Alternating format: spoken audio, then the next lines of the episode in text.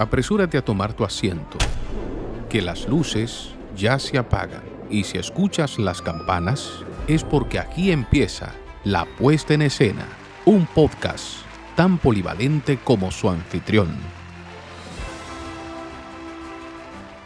Bienvenidos a esta nueva edición de La Puesta en Escena. Mi nombre es Joan Espino y estoy muy feliz de que ustedes estén aquí de nuevo conmigo compartiendo este podcast. Antes de empezar el contenido del plato fuerte, quiero enviar un saludo especial a la gente de Ecuador y de Perú, que son los que se suman esta semana a la lista de países que nos escuchan. Y desde luego a todos ustedes que se mantienen constantemente compartiendo el capítulo de la semana, enviando los feedbacks, dando likes, formando parte de esta puesta en escena con el contenido de hoy, plato fuerte.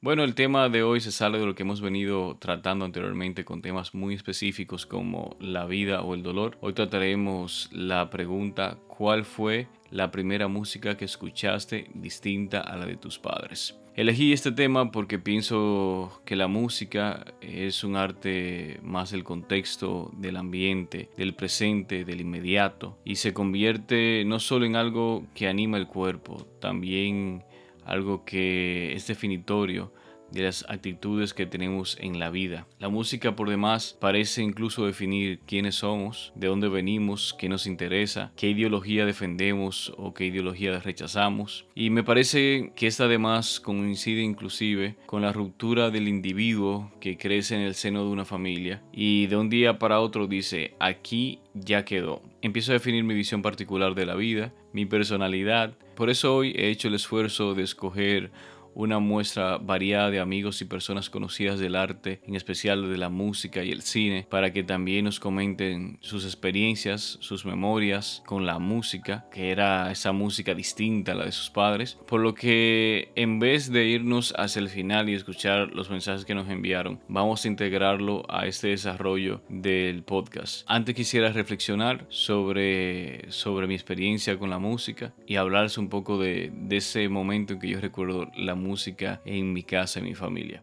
Yo recuerdo desde muy pequeño escuchar, de hecho, mucha música en mi casa. Mi papá siempre fue de esos que buscaba la forma de tener un buen componente de música. Habían dos bocinas relativamente grandes con un muy buen cuerpo de tocadiscos, donde además se podían escuchar en, ese momento eh, cintas magnéticas, cassette, también emisoras AM/FM y sobre todo se podía reproducir CDs, que era la real novedad en los años 90. De esos recuerdos que a mí me llegan, particularmente yo atesoro muchísimo lo que tiene que ver con mi tío Juan, que todos los domingos aparecía en mi casa con su cigarrillo, su novela de vaquero y una chatica en la parte de atrás del pantalón, en el bolsillo de atrás. Entonces él limpiaba los, los discos de, de, vinilo, de acetato, nos levantaba inclusive para que lo ayudáramos a limpiar esos discos. Eso era limpiar los discos, bajar la aguja y poner a sonar eh, el disco de ese día. Regularmente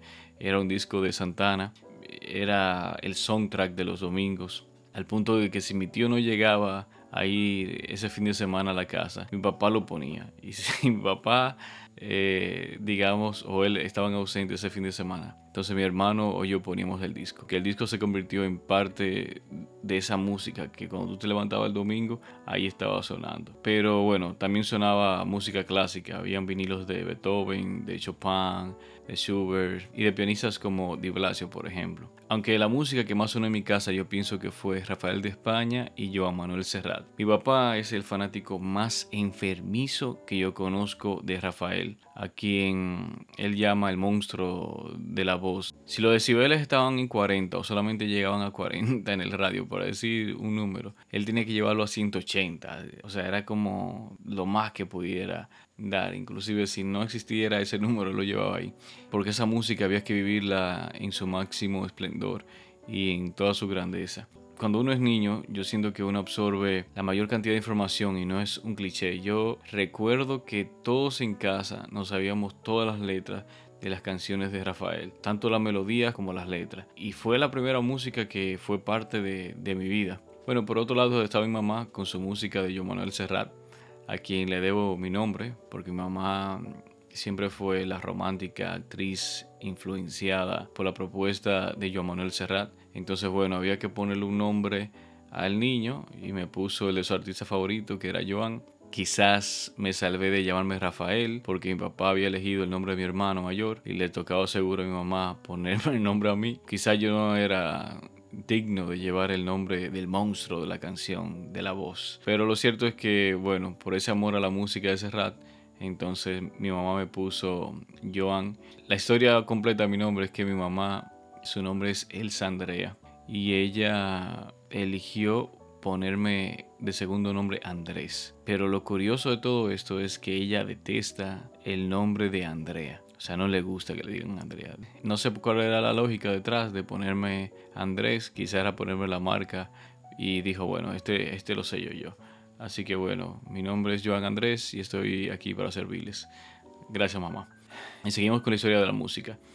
Eh, yo me acuerdo cuando era pequeño que mis padres hacían un viaje a Samaná regularmente todos los meses. De hecho, porque mi papá su familia es de Samaná originalmente. Y era un viaje bastante largo, yo diría que lo relativo a ir a Punta Cana ahora. Pero desde luego que peor porque las condiciones de aquel momento eran muy diferentes a las de ahora. Y bueno, en términos de música, habían emisoras que ya no, no tenían potencia, o sea que no llegaban hasta cierto punto de la carretera. Yo creo que por San Francisco de Macorís ya no se escuchaba más emisora. Entonces mis padres tenían un cassette que tenía un lado A donde estaba Rafael y un lado B que era donde estaba yo, Manuel Serra. Seguro eran de unos 60-90 minutos cada lado. Pues un viaje de 5 horas, nosotros poníamos lado A, Rafael, canta, canta, canta, canta. Se terminó la cinta, ahora vamos a poner yo Manuel Serra, canta, canta, canta, canta. Y así en loop infinito. La, La cosa es que yo recuerdo que a veces cuando encontrábamos el camino corto era porque, bueno, porque desde luego no sabíamos las canciones y ya por la veces que se había repetido el disco, nosotros sabíamos dónde estábamos. Así que bueno, esa es la, historia del cassette de, de Joan Manuel Serrat y Rafael, que nos acompañó en tantísimos viajes, sobre todo a, los de Samana. Envíanos tus comentarios en texto o en voz al WhatsApp 829-622-9297 y podrás formar parte de la puesta en escena. Un podcast tan polivalente como su anfitrión. Bueno, y así damos paso a escuchar las intervenciones que nos han enviado. Vamos a escuchar el audio de nuestro buen amigo y hermano Johnny Mercedes, el actor de La Pinta y el Flow, que el próximo 2022 estoy muy seguro que tendrá un año de película por la cantidad de producciones que ha estado grabando en este periodo especial de pandemia. Así que, Johnny, la puesta en escena es tuya. Primero quiero felicitarte, Joan Espino, amigo querido, a quien, a pesar de que no he compartido tanto contigo, y mira que hemos compartido, te tengo el aprecio, el cariño, el amor como si tuviéramos décadas conociendo. Entonces felicitarte porque siempre estás innovando, siempre estás haciendo cosas nuevas, siempre estás trabajando y eso es algo maravilloso, sobre todo en una época donde la juventud, y dígase joven todo aquel que está vivo, eh, hace tantas cosas indebidas e incorrectas y tampoco productivas. A diferencia de ti, que siempre estás haciendo cosas, eres una mina y una inspiración para muchos. Así que felicidades. Tú has puesto a uno con esto, con este ejercicio, a reflexionar bastante, porque da mucha brega poder encontrar como el punto de giro donde hemos sido influenciados por una música propia, aceptada y buscada por uno, más no influenciada por los padres, que es casi eh, eh, en más de un 90%, un 95% el mayor de los casos donde lo que escuchamos es vía los papás. Yo indiscutiblemente creo que todos hemos sido tocados por la música que escuchan nuestros padres. Por ejemplo, en mi caso, Gardel, eh, Gardel fue muy fuerte, Jean Manuel Serrat, todos esos cantantes de la época que todavía hoy eh, tienen un protagonismo en muchos, en muchos. Fue una música que no solo influyó, sino que a lo mejor permanece y tiene mucho que ver con las cosas que uno hace hoy día. Pero indiscutiblemente, la que yo entiendo que fue como la que yo dije, ay, me gusta sin oír a mis padres, esa música que yo empecé a escuchar, que tocó fue la, la invasión juvenil que hubo en mi época de niño con las canciones de Pedrito Fernández, Yuri, Luis Miguel. Yo entiendo que estas, esta generación de artistas de esa época tocaron profundamente en mí, eh, a lo mejor influenciada por, por, el marketing o por, por, la época en sí, pero ¿qué cosa no influye por otro? Por una manipulación quizás social o general. Pero indiscutiblemente la música de Luis Miguel, de Yuri, el grupo Menudo, Pedrito Fernández, no solamente me tocó y despertó a mí el interés de seguir buscando otras eh, canciones de otros artistas, sino que fue lo que me motivó para que yo como artista que soy día pueda inclinarme hacia la búsqueda y la curiosidad constante de qué es eso en el arte eh, del actuar. Entonces, mi interés muy marcado de ser artista desde pequeño fue motivado por esos artistas infantiles internacionales que, que me tocaron enormemente, al punto de que todavía hoy soy un fiel seguidor de, de las canciones y de, y de la voz genial que tiene en el caso de, Luis Miguel. Eh, más otras ya, eh, otras, otros cantantes que, obviamente me tocan. Pero pudiera decirte que sí, que Luis Miguel, Pedrito Fernández, Lucerito, eh, fueron de los artistas y de sus canciones que más me tocaron en la infancia, que todavía hoy puedo disfrutar con añoranza.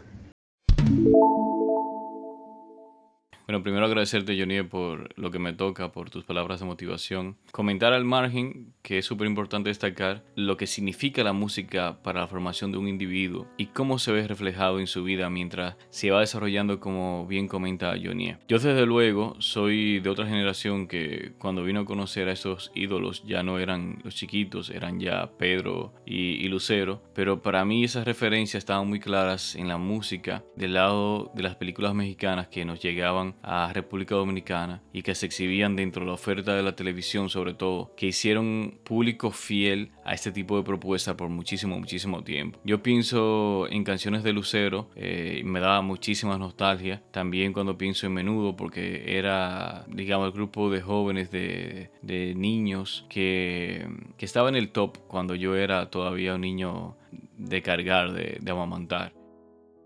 Bueno, ahora es el turno de Rolando Cortorreal, miembro de la banda de rock hard pop de San Francisco Macorís, Casea Bañejo. Él nos cuenta cuál fue la música que despertó el interés en él para ser músico, o al menos la música diferente a sus padres. Eh, hola, Joan. En mi casa, mi papá y mi mamá solían escuchar merengue y boleros, principalmente los de Fernando Villalona. A mi mamá de manera particular le gustaba mucho la música del intérprete español Braulio y el cantante mexicano Emmanuel, que estaba muy de moda para ese entonces. Recuerdo que mi primera experiencia fuera del repertorio que se solía escuchar en mi casa fue el video musical Thriller de Michael Jackson. No recuerdo específicamente el canal que lo vi, pero sí recuerdo la sensación de sentimientos encontrados que tuve porque reconozco que sentí miedo al verlo, pero a la vez me sentí cautivado por la música. Para mí, eh, ver a Michael Jackson bailar en ese video fue lo más cercano a la magia que había visto con apenas cuatro añitos. Desde ese momento me convertí en su fan. Tenía un tío que vivía justo frente a mi casa. Recuerdo que mis papás en las noches cruzaban para visitar a mi tío. Él tenía una colección grandísima de LPs y entre su colección estaba el álbum Thriller. Y él, para verme mal imitar a mi ídolo, siempre me ponía la canción Thriller para reírse eh, mientras me miraba inspirando, tirando ahí mis pasitos con una pijamita azul.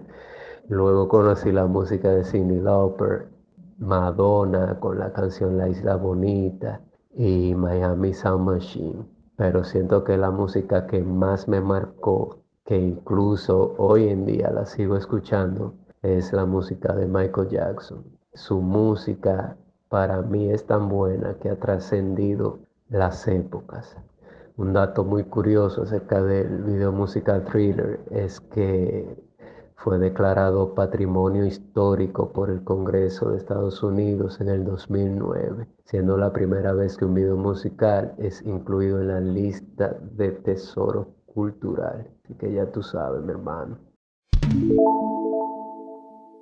Bueno, excelente participación de Rolando Cortorreal. Gracias por ese último dato. Sin dudas, Michael Jackson tenía que aparecer en este momento, porque si hay alguien que definió los 80, los 90 para nosotros, para el mundo, ese fue sin dudas el gran Michael Jackson. Su música, su personalidad, el mito, la leyenda, los rumores, las noticias hacían de Michael Jackson siempre un tema para conversar o compartir en cualquier escenario. Y claro que Thriller siempre será un referente de la música, del videoclip de Halloween, de los zombies, de, de los ochentas. Además de un disco súper, súper bien producido por el maestro Quincy Jones. Fantástico. Michael Jackson, sin duda, parte de nuestro imaginario.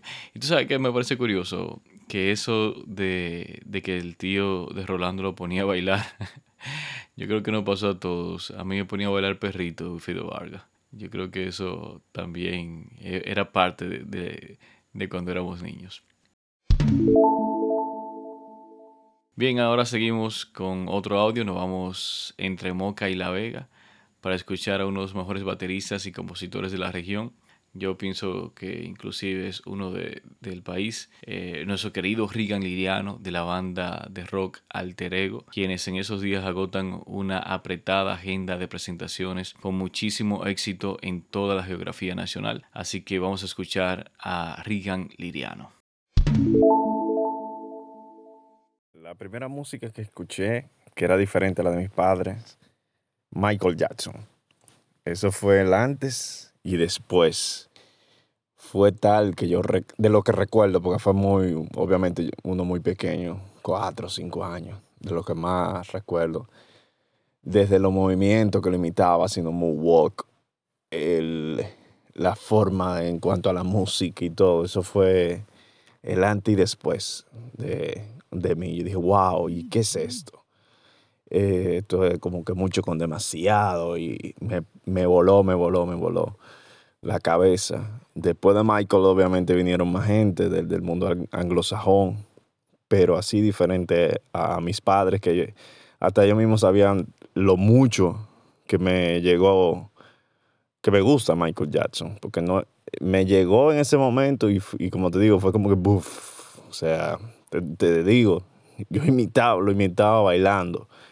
Y, y esa música, después que yo tuve conciencia, de lo genial, o sea, lo, lo que hay detrás de Michael Jackson musicalmente hablando.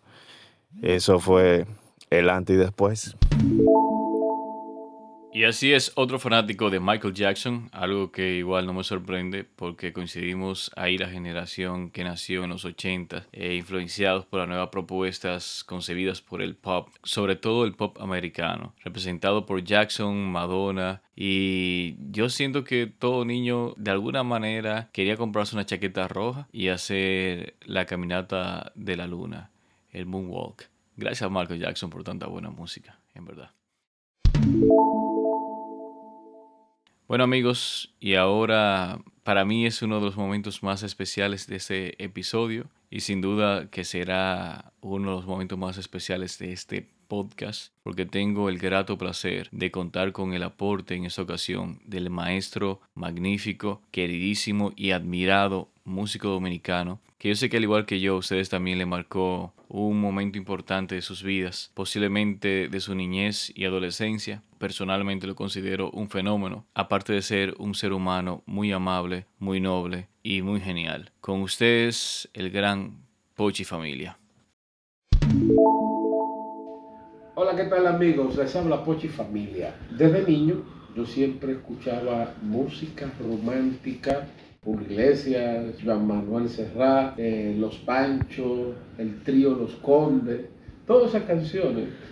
¿Cuál fue la música que me hizo cambiar? Bueno, mi padre murió yo con nueve años de edad, entonces tenía un tío, tío político, que me llevaba al agua y luz, que él era como camarero, Y ahí en el agua y luz yo tuve la oportunidad de ver varias agrupaciones. Vi, recuerdo ver a Johnny Ventura, Wilfrido Vargas, Cheche Abreu, Los Hijos del Rey, Cuco Baloy, eh, Mili Jocelyn los vecinos. Lo veía en el escenario del agua y luz tocando mientras yo le daba ese soporte al tío mío. Pero hubo una orquesta que me marcó. Cuando yo vi a ese hombre subir a tarima y empezar a tocar, me transformó. Dije, eso es lo que quiero ser. Y eso fue Oscar de León. Cuando Oscar de León subió y empezó a cantar ese repertorio tan fuerte, impresionante, la energía de ese hombre, el estilo de él tocar el bajo y hacer las coreografías y al mismo tiempo dirigir la banda, improvisar. Cuando yo veía ese timbalero eh, conectando los toques de la trompeta junto con los timbales y el drum del timbal, ese show fue lo que marcó el antes y después mí. Desde niño yo dije, eso me impacta, eso quiero hacer. Entonces de ahí a los 12 años tuve la oportunidad de escribir el tema La Negra Pola que se le entregué a Cheche Abreu y cuando él lo cantó por primera vez en televisión, eh, creo que eso fue lo que determinó el hecho de que hoy, hasta el día de hoy, me he dedicado a uno de los oficios más bonitos que tiene el ser humano, que es la música. Esa es la historia de por qué decidí ser músico. Bueno, y escuchaban al maestro Pochi Familia.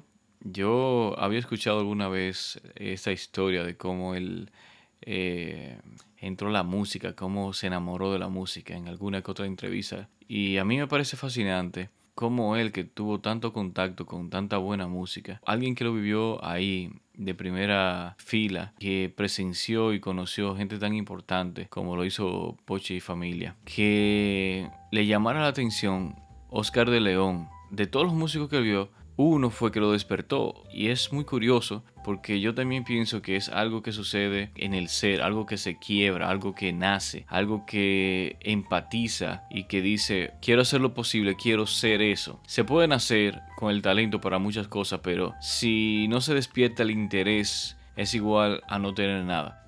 O sea que bueno, la vida es eso, ese misterio y según cómo tomemos la inspiración y el interés para hacer las cosas que luego nos mueven en, nuestra vida. Bueno, quiero agradecer a Pochi por siempre estar a la disposición de colaboración, por la ardua labor que hace en pro de los artistas, sobre todo de los músicos. Y sinceramente agradecer a Pochi Familia por los mejores recuerdos de mi niñez, porque yo sí soy un cocotú. yo sí soy un cocotú porque en mi casa Palo Coquito no dejó de sonar eh, ese momento fue súper especial porque era la música que tú compartías con tus padres y era una música de alegría, de unión. Pienso que, que Pochi lo logró, hizo que la familia dominicana se uniera. También en, en ese momento yo recuerdo que llegaba ya el Merin House, eh, Sandy Papo, la revolución musical que vino con Ilegales, Ticarena, Quinito, Yarumba, el baile de la mariposa. Fue una cosa increíble para mi generación. Bueno, y ahora seguimos con otro hermano queridísimo que estrenó recientemente su película Carta Blanca como actor principal. Una película que estoy seguro que ustedes van a disfrutar muchísimo en las salas de cine, así que vayan a verla. Tengo el honor de presentarles a my brother, el gran Pepe Sierra. ¿Qué música escuché por primera vez que fuera diferente a la de mis padres? Es difícil decir una, pero podría, digamos que, mencionar algunas personas que, que yo sí escuchaba siendo niño y que por un lado no era costumbre de mis padres escucharlo y por otro lado era prohibido para mí escucharlo. Digamos que siendo niño mis padres no acostumbraban a escuchar, por ejemplo, a Montaner. Si yo escuchaba a Montaner, quizás Raulín Rosendo, digamos, que no es que yo lo escuchaba, pero, pero me fascinaba la música de ese señor. Y música prohibida, Playero estaba súper prohibido, Dinois estaba súper prohibido para mí, eh, Mexicano, que murió hace, hace unos años ya, se hizo famoso con, con Yankee, Daddy Yankee. Esas eran personas que estaban prohibida escucharlo eh, para, para, nosotros. Pero digamos que así como a, grandes rasgos, por un lado, lo que estaba prohibido, que era mexicano, Dinois, Playero, ese reggaetón clásico de, Puerto Rico, y gente que, tenía música con letra un poquito, digamos, más conservadora, como Montaner y, y Raulín Rosendo, que no estaba para nada mal, pero no era costumbre de mis padres escucharlos. Gracias a Pepe por tu aporte. A mí me parece curioso, en verdad, el despertar musical de Pepe. Pero confieso que aquí es donde yo separo la música que escuchan mis padres de la que yo empecé a preferir. Ya esta era una música más rebelde, una música prohibida, que como dice Pepe no es que estaba mal, pero es claro que era otro ritmo, que ya no era la balada suave, no era el mensaje romántico de amor. Y aquí en República Dominicana soy yo mucho reggaetón. Si hay un lugar que los boricuas deben agradecerle es República Dominicana. Porque aquí venían semanal a presentarse en la televisión los que luego fueron, inclusive los que ahora son todavía los mayores representantes del reggaetón.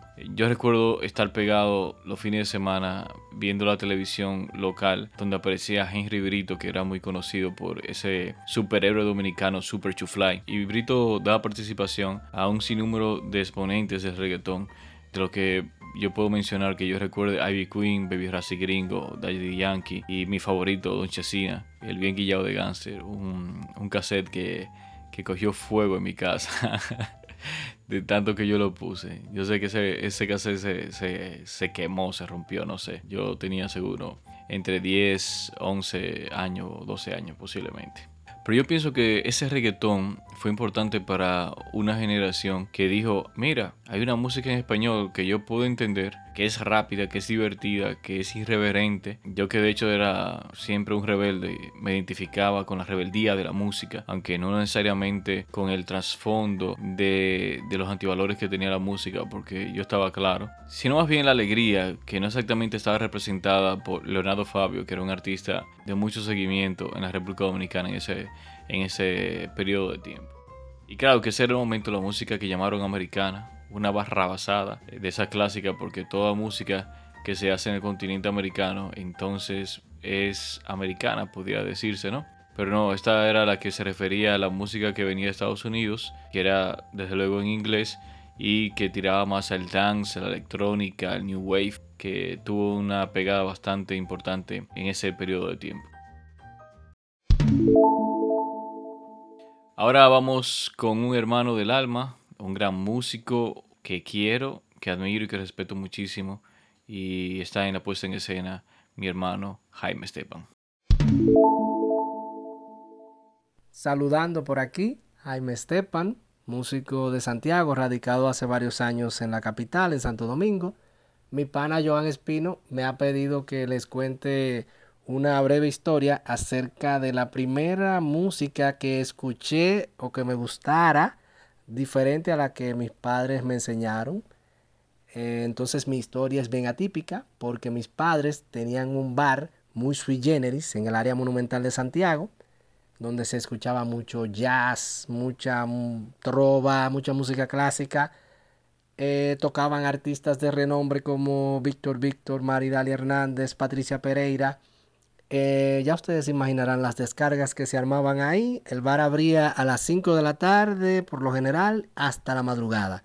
Entonces en las mañanas y en la tarde nosotros vivíamos al lado del bar, la familia. Eh, yo era muy amigo de, las personas de limpieza y del sereno. Recuerdo que se llamaba Roberto. Y a ellos les encantaba la bachata. Y eso era bachata por aquí, bachata por allá. Y empezó también a mí, gustarme muchísimo. Me enfermé con la bachata al punto que dejaba de desayunar en el colegio. Me ahorraba mis 10 pesos y reunía esos 50 pesos los viernes y me compraba mi cassette de Luis Vargas con su guitarra láser. Y ya ustedes se imaginarán, mi madre con esa disyuntiva y esa ironía de un muchacho estudiando música clásica en el hogar de la... Se llamaba... Eh, estaba en el ICA, creo ya. Y ya ustedes se imaginarán, así fue mi vida en ese entonces y hasta ahora también, que desde entonces también escuchaba reggaetón. Y soy un músico híbrido totalmente. Me encanta mi bachata, esa bachata de cabaret. Y hasta aquí mi historia. Así que cambio y fuera. Ay, Jaimito. Jaime, yo creo que tu historia es súper curiosa. Porque es verdad que Jaime estuvo siempre cerca de los más grandes gracias al bar Talanca de sus padres, lugar donde pasó todo el artista importante que llegaba a esta isla, o al menos a esta ciudad. Esa música Jaime la vio desfilar en un momento donde todavía era popular, por ejemplo, Leo Dan, y la gente no salía de ahí. Pero me queda claro que la búsqueda de Jaime siempre ha sido hacia lo autóctono, porque así mismo tuvo la oportunidad y posibilidad de tocar por muchos años con el gran Luis Terror Díaz, un investigador inalcanzable de la música de nuestro país, de nuestros pueblos. Pero a diferencia de Jaime, yo creo que en mi caso, no sé de ustedes, yo llegué tarde al jazz, por lo menos escucharlo y ponerlo en mi casa. Yo tenía ciertos prejuicios musicales con el jazz, influenciado por las opiniones seguros del entorno. Y el jazz, eh, ustedes saben que es un mundo aparte, es súper amplio, con muchísimos exponentes que son maravillas, que creo que cuando a mí me dio por tocar bajo eléctrico, conocí ahí a Jaco Pastorius, considerado como el mejor bajista de jazz y, yo mejor bajista o uno de los mejores bajistas del mundo. Y así empecé a apreciar el jazz. Aparte, claro que en Santiago hay una importante tradición de música jazz gracias a la actividad de los lunes que, que bueno, lleva ese mismo nombre, lunes de jazz en Santiago.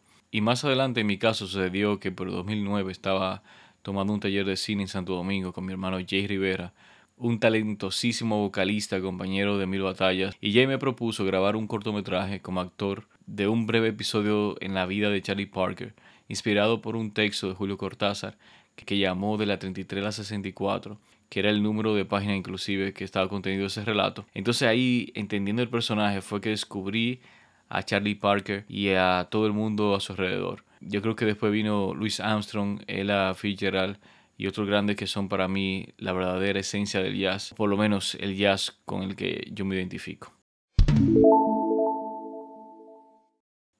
Pero bueno, llegó el momento de escuchar otro invitado. Esto es casi un experimento social. Dejo íntegro el audio que nos envía esta artista dominicana de voz potente y con una gracia particular que se presenta por sí sola y ya verán. Hola Joan, gracias por invitarme. Saludos a todos. Yo soy Sabrina Estepan. Estoy feliz de estar aquí conversando con ustedes en la puesta en escena sobre ese momento en el que yo escuché una música distinta a la que se escuchaba en mi casa y la escuchaban mis padres. Em, nosotros, eh, mi hermano y yo, yo soy hermana de Jaime Estepan, que también es músico, eh, nosotros venimos de una familia muy musical, teníamos un bar, ese era el negocio de la familia, y la música era importante, transversal en este negocio. Entonces nosotros escuchábamos mucha música brasileña, escuchábamos muchísimo jazz, trova, Serrat, Silvio. Eh, a mí me encantaba escuchar a Elis Regina, a Ella Fitzgerald, creo que eran las cosas que yo más escuchaba en lo particular. Pero en paralelo, el guachimán de este negocio, creo que se llamaba Roberto, él oía bachata. Y yo recuerdo que haber escuchado a Teodoro me cambió, me cambió a mí. Yo me acuerdo de que era muy importante porque él oía mucho bachata, lo escuchaba a Luis Vargas, a Anthony Santos. Jaime era tan fan que Jaime ahorraba del dinero de su lonchera, de su merienda, para entonces comprarse los cassettes de, bachata. Y era genial. Y esa era como la parte, era clandestino además, porque sabíamos que era una música totalmente popular, que no era lo que nosotros escuchábamos en casa. O sea, que era clandestino, estábamos haciendo una gran revolución nosotros. Pues eso por un lado. Pero yo me acuerdo ir en un carro público, señores, un día, bajando frente a la clínica Corominas y haber escuchado en el radio, Marco se ha marchado para no volver. El tren de la mañana llega ya sin él. Señores, eso cambió mi vida. Yo dije, wow, ¿qué es lo que yo estoy oyendo? ¿Qué es eso? Y tuve que buscarla. Y Laura Pausini hizo un cambio de chip en mi cerebro y es parte de la gente que yo sé que influenció para que yo sea cantante en el día de hoy. He ido a sus conciertos, siempre he seguido su carrera y, sobre todo eso, la línea de, de, limpieza de su carrera, de su discurso, siempre me ha gustado desde ese momentico que yo la escuché en un carro público. Así que esa es mi participación, ese fue el primer momento que yo dije, wow, existe una música distinta. Gracias y pásenla muy bien.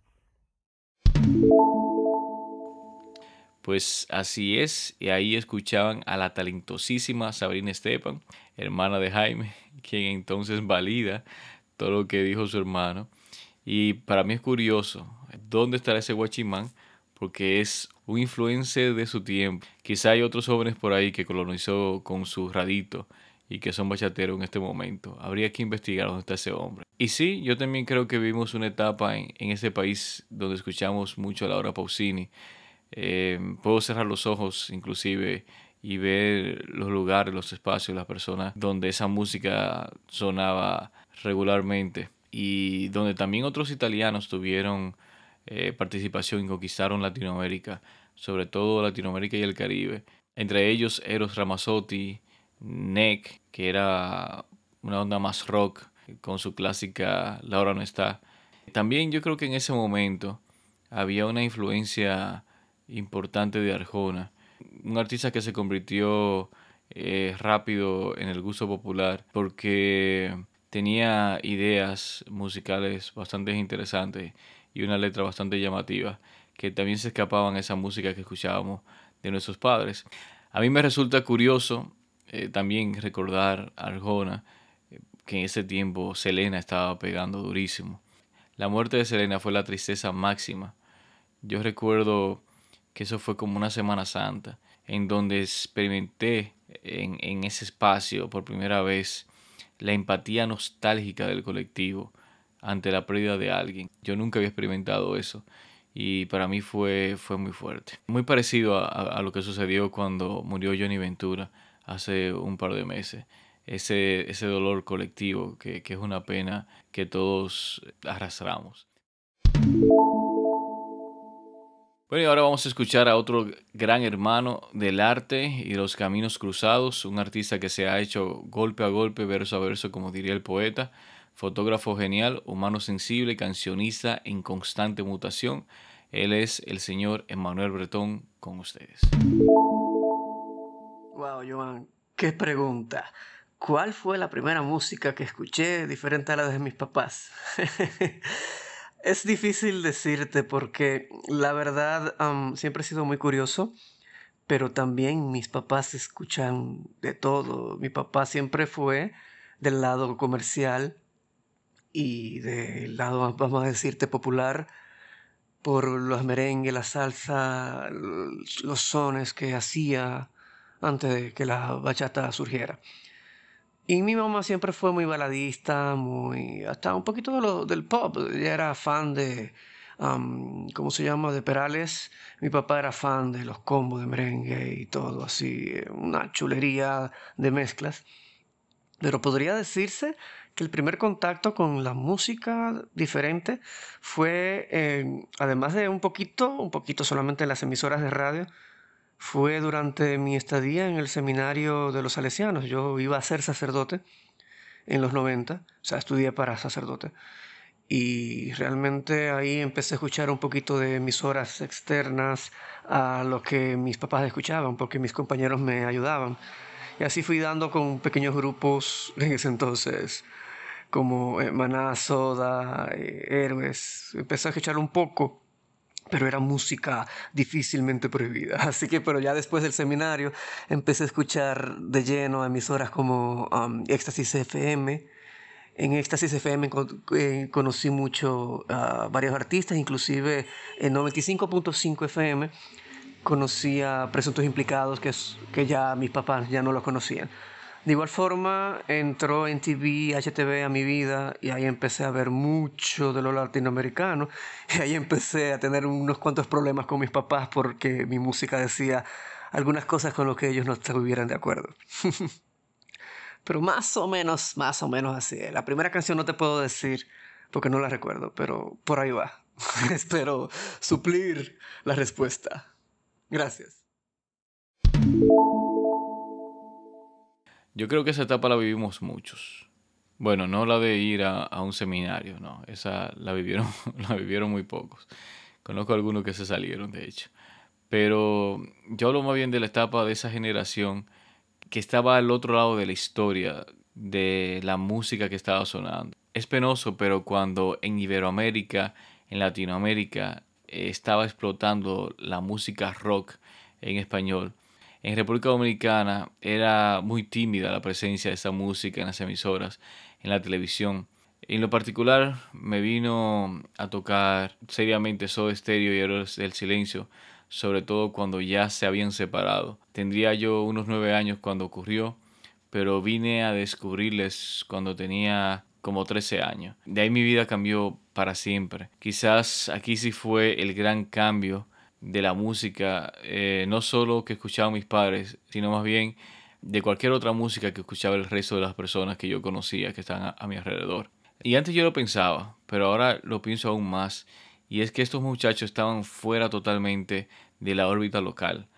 La música les vino de seguro por viajar fuera del país, de tener en TV en casa o de recibir algún amigo familiar de visita al extranjero, porque el resto no se enteraba o no nos enterábamos de absolutamente nada. Vamos ahora a escuchar a nuestro hermano Zawartur de la legendaria banda punk dominicana Equipaje de San Francisco de Macorís. Este nos cuenta su experiencia con la música a nivel temprano y cuál fue esa banda que lo marcó. Hola Joan, un gusto saludarte desde la Ciudad de México. Aquí Zawartur Jiménez de Zawartur presenta. Eh, un placer eh, estar en tu, en tu podcast, que de por sí ya yo creo que, está agarrando y llenando un lugar que era necesario ¿no? en, la, escena en la cual tú eres especialista.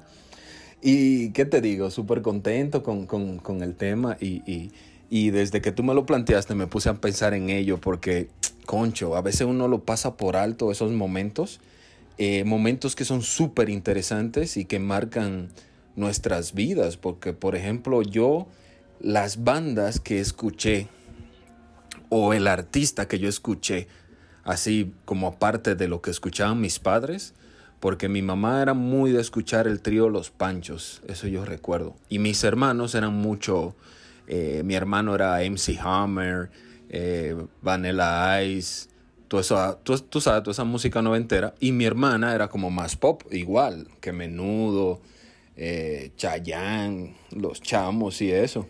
Y yo, eso era lo que escuchaba de niño, Michael Jackson y esa ondita, y, la, y la música que escuchaban mis padres. Pero la primera, o el primer artista que yo escuché, es decir, hubieron muchísimos artistas que, influyeron en mis gustos de niño, pero de cierto modo fueron parte de, la influencia de mis padres o de mis hermanos. Entonces, la primera música que fue así totalmente distinta a lo que escuchaban o, lo que pudieron influir mis hermanos y mis padres, literalmente me fue en un, en un autobús de la secundaria, men, de, bachillerato. Yo estaba como en primero o segundo de bachillerato. Yo tenía como, men, qué sé yo, como 12, 13 años, porque yo me gradué del bachillerato a los 15, entonces sí, como 11, 12, men. Y lo pana del curso, que eran más grandes, pusieron como un cassette. Y el cassette lo que tenía era Los Héroes del Silencio, men. Ya yo había escuchado así como poquito rock, pero te digo, influencia de mis hermanos. Pero así que me impactara que yo dije, mierda. ¿Quiénes son esos? Literal, fueron los héroes del silencio. Yo le pregunté al pana que estaba sentado en el asiento del frente, men, ¿quiénes son esos? ¿O quién es ese pana? Porque yo no sabía que era una banda. Yo, la voz de ese pana me impresionó demasiado. Y yo le pregunté, men, ¿quién es ese pana? Y me dijo, ah, esos son los héroes del silencio. Miércoles, men, de ahí para allá comencé a buscar eh, música de los héroes del silencio. Y mi primer cassette fue de un lado los héroes del silencio y del otro lado Metallica. Y hasta hoy en día las dos me, siguen gustando. Es decir, de vez en cuando oigo su música. Nada, un abrazo, Joan, y yo espero que, que escuchar los relatos de las demás personas para ver si, si se asemeja a lo que yo viví. Un abrazo. Gracias a Arthur por lo que me toca y agradecido de ti por tu aporte. que te estén gustando las experiencias que nos están comentando los demás. Mira, yo pienso que a mí me pasó lo mismo que a Arthur. Yo lo que no recuerdo en qué momento fue que me enamoré perdidamente por la música de los héroes del silencio y de la carrera en solitario de Bumburi. Yo sí sé que antes llegó a casa un CD de Jarabe de Palo, el de La Flaca, 1996. Imagino que ese disco llegó 1997 posiblemente, o ese año. Tocamos infinitamente ese disco antes de dormir, en el día, en la tarde, en la noche, en un mini, mini, mini componente que me regalaron para mis cumpleaños. Y yo recuerdo que cuando llegamos al colegio, temprano, en la mañana, mi hermano se llevaba ese mini componente y ponía eh, el disco de Para Siempre, de Ores del Silencio, ese disco en vivo que salió después de su ruptura. Yo alucinaba escuchando a la gente vociferar. Héroes, héroes. Y luego esa batería, pum, pum. Muy buenas noches, Ciudad Inmortal. Bienvenidos a la gira de la conciencia. Bienvenidos a la avalancha. Brutal. Y yo creo que ese disco se lo prestó a mi hermano, eh, Manny, que era el guitarrista del coro del colegio, que siempre andaba en sus pantalones campanas, guitarra al hombro tú puedes identificar fácilmente porque era el diferente, el rockero, el, como se decía, metálico. Pero que era un tipo muy chévere, un tipo muy amable, muy sano. Yo recuerdo que uno de los objetivos también de que me compraran ese mini componente de mi regalo de cumpleaños era que yo quería toda esa música en un CD que justamente quien tenía el quemador, que en ese tiempo era muy difícil de conseguir y era muy difícil de tener uno, y el único que tenía, o por lo menos de los pocos que tenía, era, era Manny. Yo no recuerdo si yo logré que él me, me grabara la música eh, en, el, en el CD, pero de ahí yo sí empecé a comprar mis propios discos. Y yo recuerdo que el primer disco que yo compré fue Radical Sonora de, de Enrique Bumburi. Ya era de hecho un disco un poco viejo para cuando yo lo compré, pero para mí fue un despertar de sonidos absolutamente diferente. Yo pienso también la influencia que tuvimos mucho de ver la televisión donde pasaban bandas como Caifanes, El Tri, Nacha Pop, Molotov, Café Tacuba, un sinnúmero de, de bandas sumamente importantes que me marcaron a mí seguro que a muchos de ustedes. Así que vamos ahora con el audio de mi hermano, de mi amigo, de mi socio y mi admirado Arismendi Hernández, tecladista de Conuco Band Roots, quien nos comenta cuál fue la música que era distinta a la de sus padres que lo elevó a otro nivel de conciencia, por decir algo. Mi nombre es Ari Hernández y aprovecho para felicitarte por este podcast tan chulo y entretenido. La verdad que me he disfrutado cada uno de los capítulos hasta ahora. En mi caso, una música que conocí fuera de casa eh, fue todo un reto, pero lo disfruté bastante. Disfruté remontarme a mi adolescencia. Y recuerdo que el género fue el rock fueron rock, metal, punk, yo creo que fueron esos géneros que aprendí fuera de casa, que me enseñaron bastante. La verdad que fueron momentos donde me vi súper identificado con el rock, con el metal, con el punk. Escuchaba mucho Metallica, Megadeth, pero también por otro lado escuchaba eh, The Offspring, escuchaba Blink-182, Sound 41, cosas así lo gracioso y lo que más me maravillaba de esos momentos era ver cómo detrás de estos dos géneros, tanto el metal como el punk, se podía percibir la ideología. tú podías ver las diferencias en cómo vestían cada uno de estas personas que escuchaban estos géneros y podías verlo también en la manera de pensar. Y en mi caso, en mi adolescencia, que escuchaba y me encantaban ambos géneros, me veía en jaque porque tenía un grupo de amigos que escuchaba metal, pero tenía otro grupo de amigos que escuchaba punk. La verdad es que era muy visible la diferencia de cómo ellos vestían y la diferencia de cómo pensaban, de lo que pensaba uno del otro. Entonces yo me veía en el medio de estos dos y, la verdad que fueron momentos difíciles porque yo disfrutaba de ambos géneros, me encantaban. Ambos géneros tienen cosas súper chulas que puedes disfrutar de ellos. Pero sí, digamos que fue la primera vez que me asombré y lo que más me asombré de estos géneros fue lo que traían consigo, la ideología que podías percibir en cada uno de estos géneros. Así que un abrazo grande.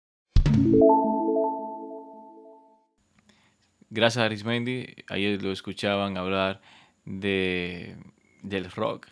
Es muy curioso, porque Arismendi viene de un background de música tropical, de merengue, de salsa. Pero es curioso porque la música que lo saca de ese centro es el mismo rock, que no es particularmente lo que escucha ahora quizás de forma habitual, pero sí que determina ese momento de la vida donde hay que separarse del cascarón de mamá y de papá. Entonces empieza a definirse como un ente de ideas independientes en un mundo muy demandante. Esa música es, es un escudo para, para todo lo que viene. Pero si usted me conoce, usted seguro sabe que mi religión es el rock. Y yo puedo hablar de cómo Metallica me cambió la vida con One o Hero of the Day. Eh, o cuando mi amigo Pedro Diez me presentó Rush y me pasó la película The Wall de Pink Floyd.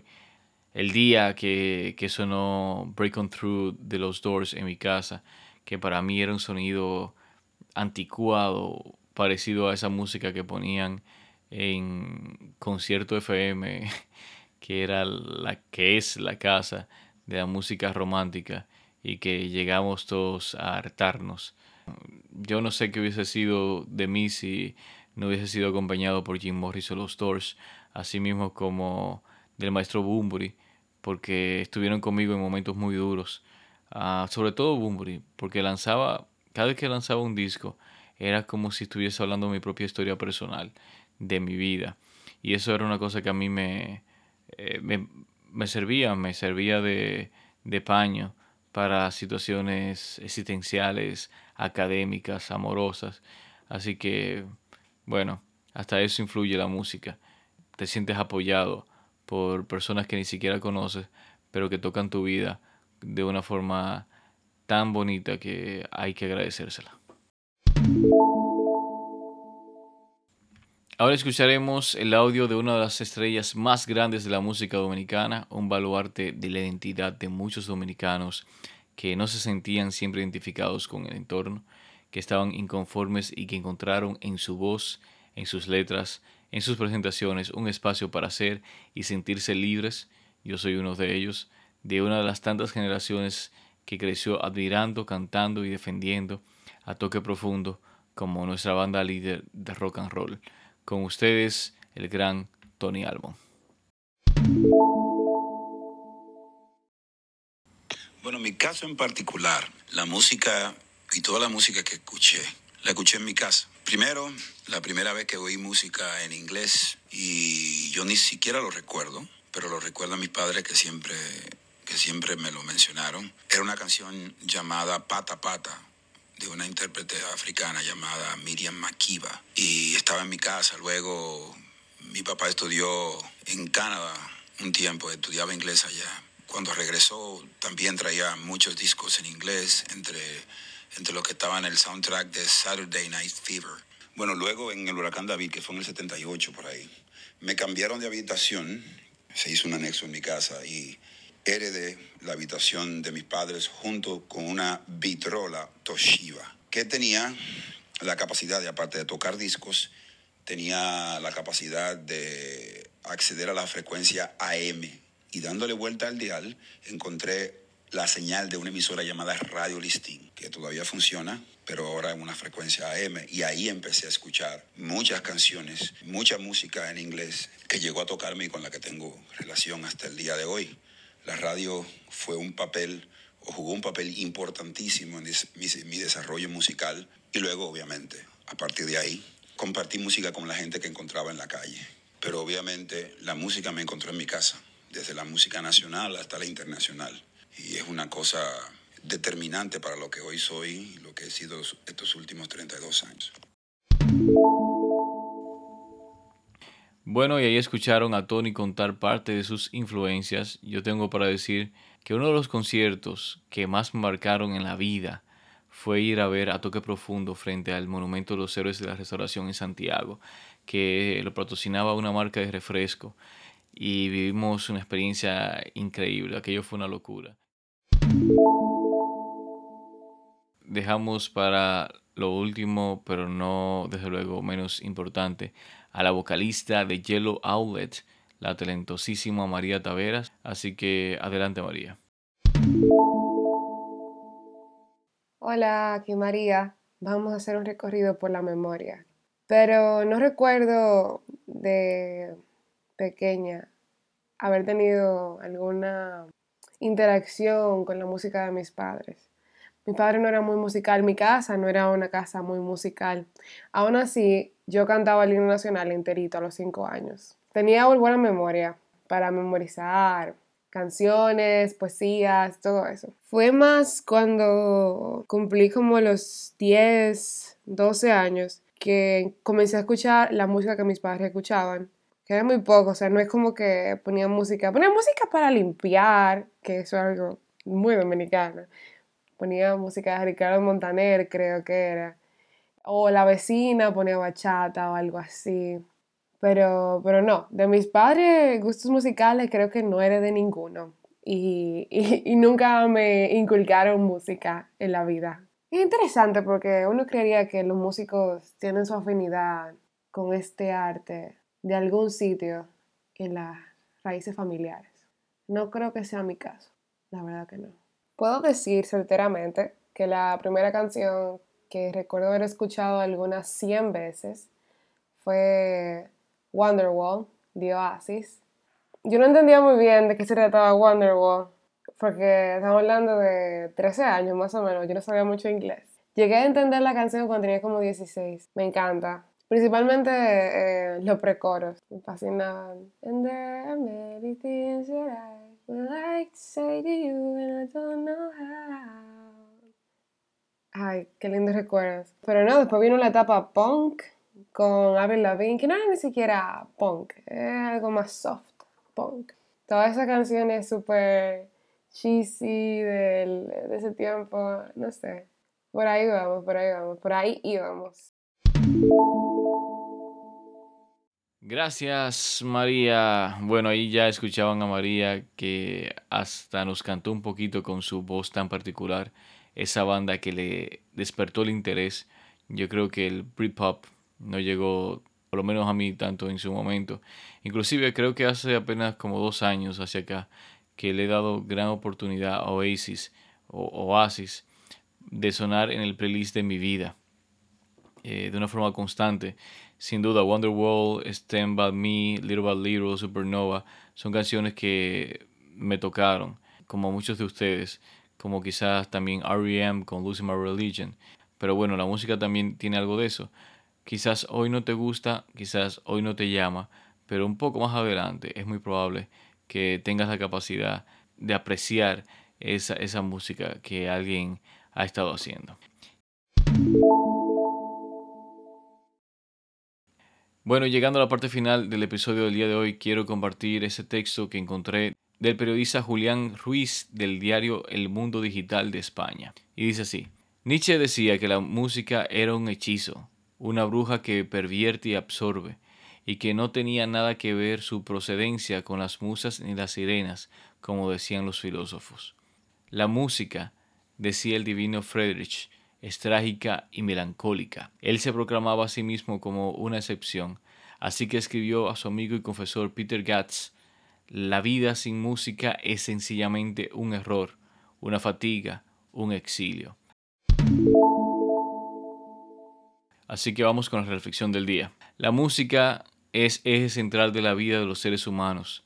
Desde el hombre de la caverna hasta nuestros tiempos, sin la música sería imposible definir la historia de la raza humana, aún más complejo de definir nuestra propia historia. Por eso, ¿cuál fue la primera música que escuchaste diferente a la de tus padres? ¿Qué cambió en ti? ¿Esa música fue el inicio del ser humano que eres ahora?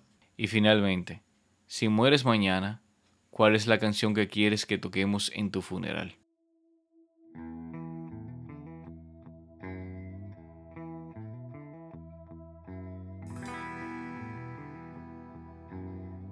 Hasta aquí la puesta en escena. Muchas gracias por venir a escuchar el podcast. Si te gustó, compártelo. Y será hasta la próxima semana donde debatiremos el tema odio. Sí, vamos a volver a los temas abstractos otra vez. Hablemos del odio. Será hasta la próxima entrega de La puesta en escena.